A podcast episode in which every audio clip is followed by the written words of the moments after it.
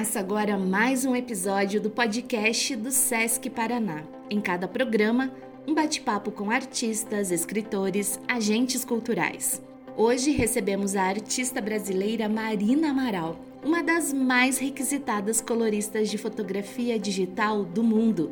Ela é especialista em adicionar cores a fotografias históricas em preto e branco. Marina veio a Curitiba para a exposição inédita no Brasil, Faces of Auschwitz e Escravidão no Brasil. A exposição é de sua autoria e faz parte das comemorações de 10 anos do Museu do Holocausto de Curitiba. O público poderá visitar a exposição no SESC Passo da Liberdade até janeiro de 2022. Marina, é um prazer recebê-la para essa conversa sobre o seu trabalho que é conhecido e reconhecido pela qualidade e pela importância em todo o mundo. Muito obrigada.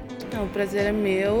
Estou muito feliz de estar aqui em Curitiba pela primeira vez, trazendo essa exposição ao Brasil. É, são dois projetos muito importantes para mim, então é bem impactante até para mim assim ver essas fotos impressas e expostas pela primeira vez. Marina, seu trabalho consiste em dar vida, por meio das cores, a fotografias antigas. Conta pra gente como é que é o processo de escolha dessas imagens a serem colorizadas e qual a importância das cores para trazerem proximidade e também urgência ao passado.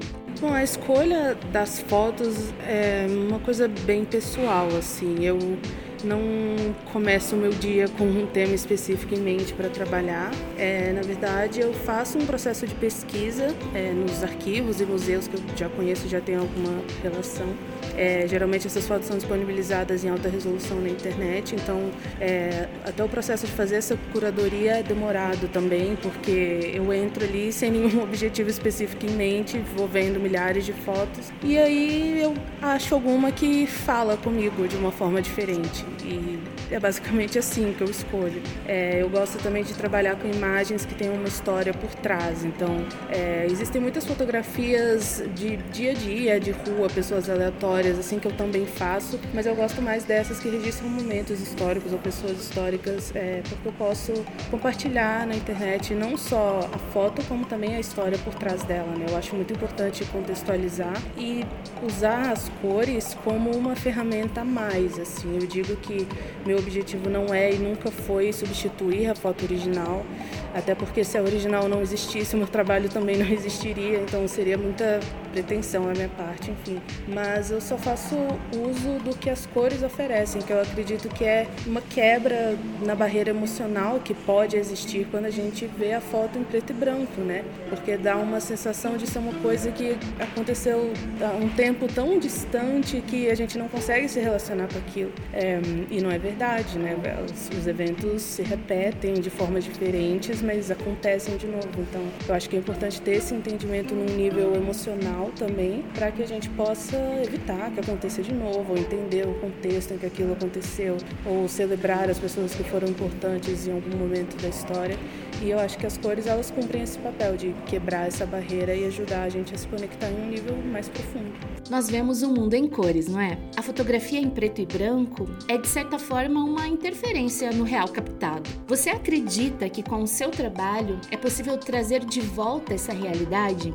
Eu acho que vai nesse sentido emocional mesmo. É claro que as pessoas reagem de formas diferentes, mas justamente para a gente viver a vida colorida, é mais fácil a gente entender esses eventos quando a gente vê aquilo de uma forma mais próxima da nossa realidade, né? Eu, pelo menos, eu sempre tive essa sensação, assim, quando eu olhava para uma foto em preto e branco, de que era uma coisa quase abstrata. Eu via uma foto, por exemplo, de uma, uma cientista super importante, um livro na escola, por exemplo, e estava em preto e branco, e parece que é um personagem do livro, alguém que não existiu, um ser humano de carne e osso. E eu acho que as cores, elas fazem isso, elas ajudam a gente a entender que eram pessoas como a gente e que é, também, tudo bem, eram, alguns eram geniais, mas também tinham problemas, também tinham família, tinham amigos. E eu acho que é importante ter esse entendimento justamente para que a gente possa entender o contexto inteiro ou chegar o mais próximo possível disso.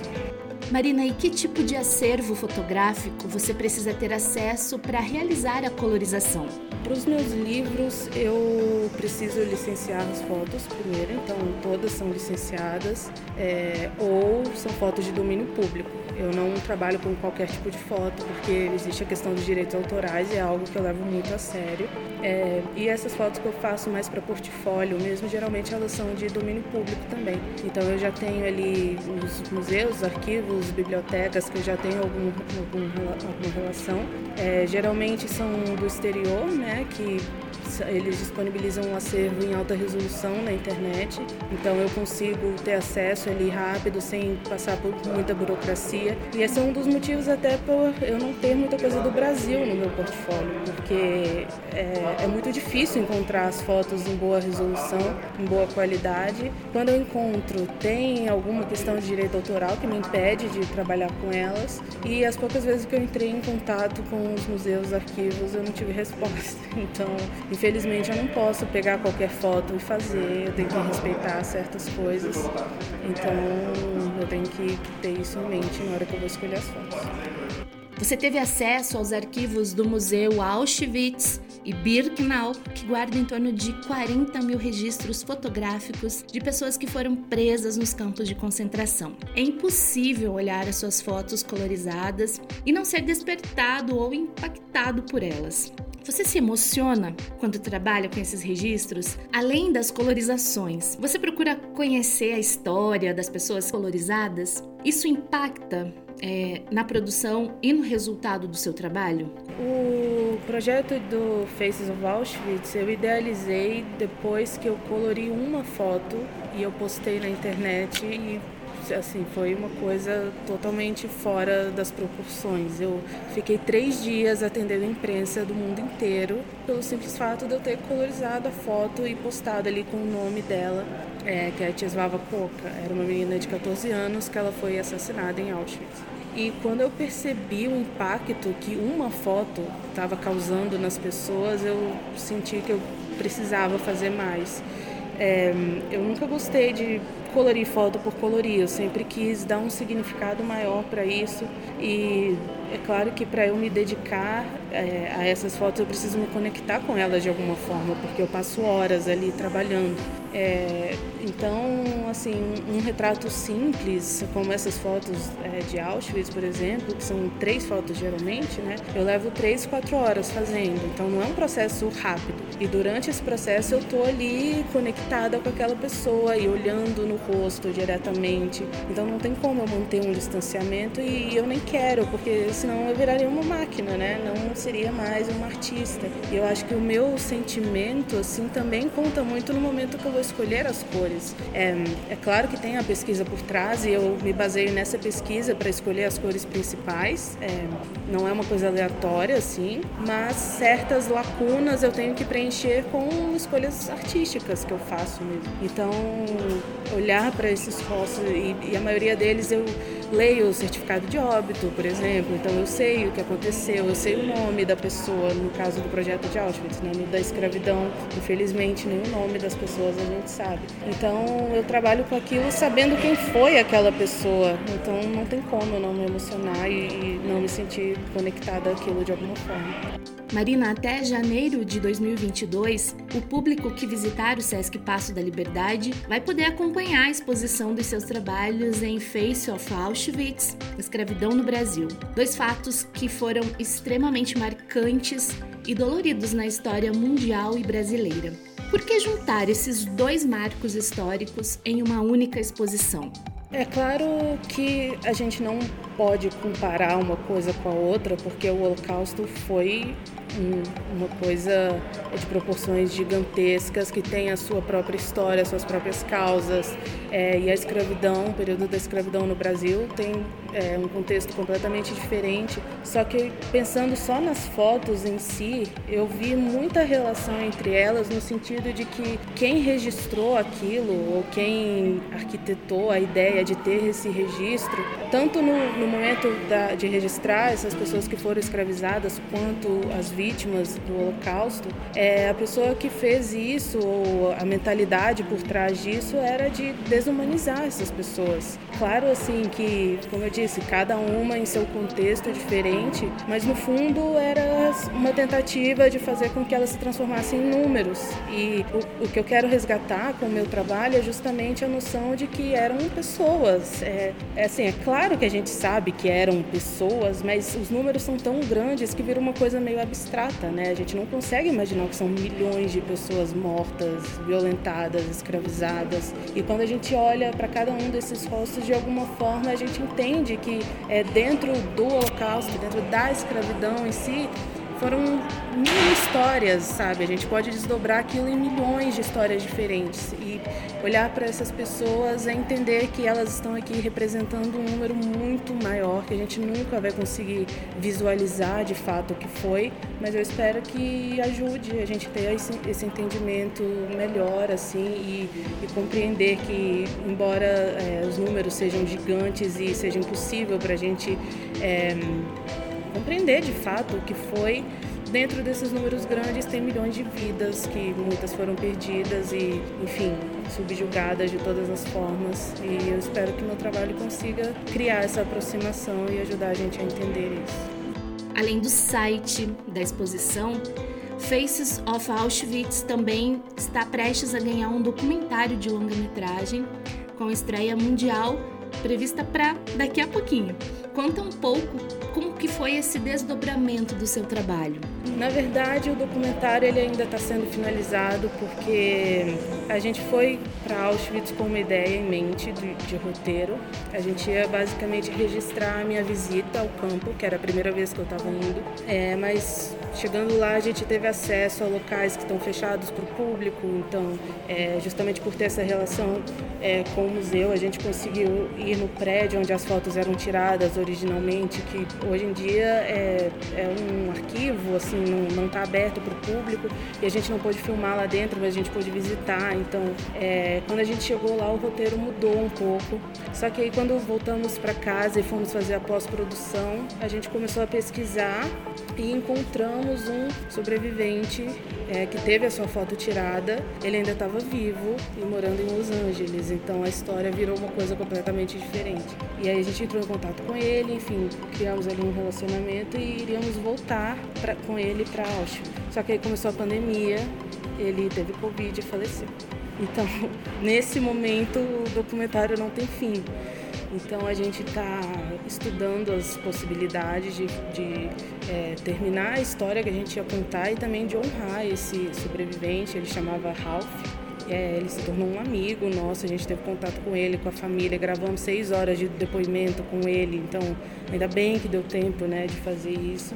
E agora a gente está pensando em como a gente vai finalizar essa história e vamos voltar para lá e tentar de alguma forma honrar tudo isso e transformar em uma história linda. Marina, você tem colorizado imagens antigas para emissoras de TV como CNN, History Channel, diversas revistas internacionais, coloriu fotos de guerra, massacres, e o seu trabalho é reconhecido em todo o mundo. Você entrou na lista brasileira da Forbes, na lista do Under 30 de 2020, na categoria Artes Plásticas e Literatura. Tem prêmios, indicações internacionais. Há algo ainda que você deseja colorizar? Qual é o teu próximo desafio como artista? Eu, assim, quando eu comecei, eu falava que meu sonho era trabalhar para o History e eu consegui fazer isso. É, e depois disso, eu, eu, tive vários outros projetos incríveis nos quais eu me envolvi de alguma forma. É, teve um documentário sobre a Billie Holiday que eu participei, que eu colorizei mais de 100 fotos dela e foi a primeira vez que basicamente as pessoas puderam vê-la em cores também e, e, isso foi muito legal. É, tenho meus livros e agora eu estou finalizando o meu terceiro livro que vai ser sobre a história das mulheres. Vai ser um livro com 200 mulheres que fizeram a diferença em algum momento na história, é, na verdade, de 1860 a 1960. É, mulheres de diversas áreas, das artes, da ciência, enfim. É, e é um projeto que é muito importante para mim justamente pelo tema, né? Até agora eu trabalhei com muita violência, muita morte, que faz parte da história do mundo, mas eu senti essa necessidade de fazer uma coisa mais pessoal agora e poder falar de mulheres que de certa forma abriram o caminho para que eu chegasse aqui direto ou indiretamente é algo que está me deixando muito feliz. Assim, estou trabalhando nisso há dois anos já e estou finalizando agora e o livro vai ser lançado em agosto. Então é o meu próximo projeto e eu estou amando é, conhecer as histórias, até as que não vão entrar no livro, eu me perco lá pesquisando. então é isso, o próximo projeto é esse e eu estou muito animada para todo mundo ver. Marina, na tua experiência com a CNN, o processo de colorização de filmes é semelhante ao de registros fotográficos?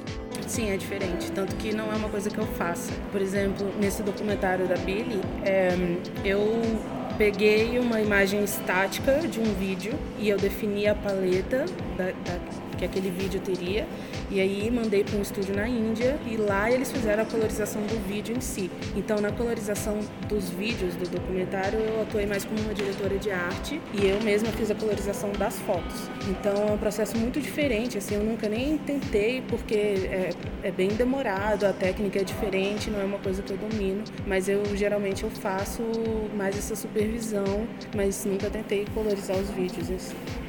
Conta pra gente também um pouquinho sobre o seu último livro, que foi lançado no ano passado, The World's Aflame. É um livro que, que trata das duas grandes guerras e do período entre elas, né? Então são 200 fotos novamente colorizadas por mim, todas acompanhadas pelos textos do Dan Jones, que é o meu parceiro nesse projeto, historiador.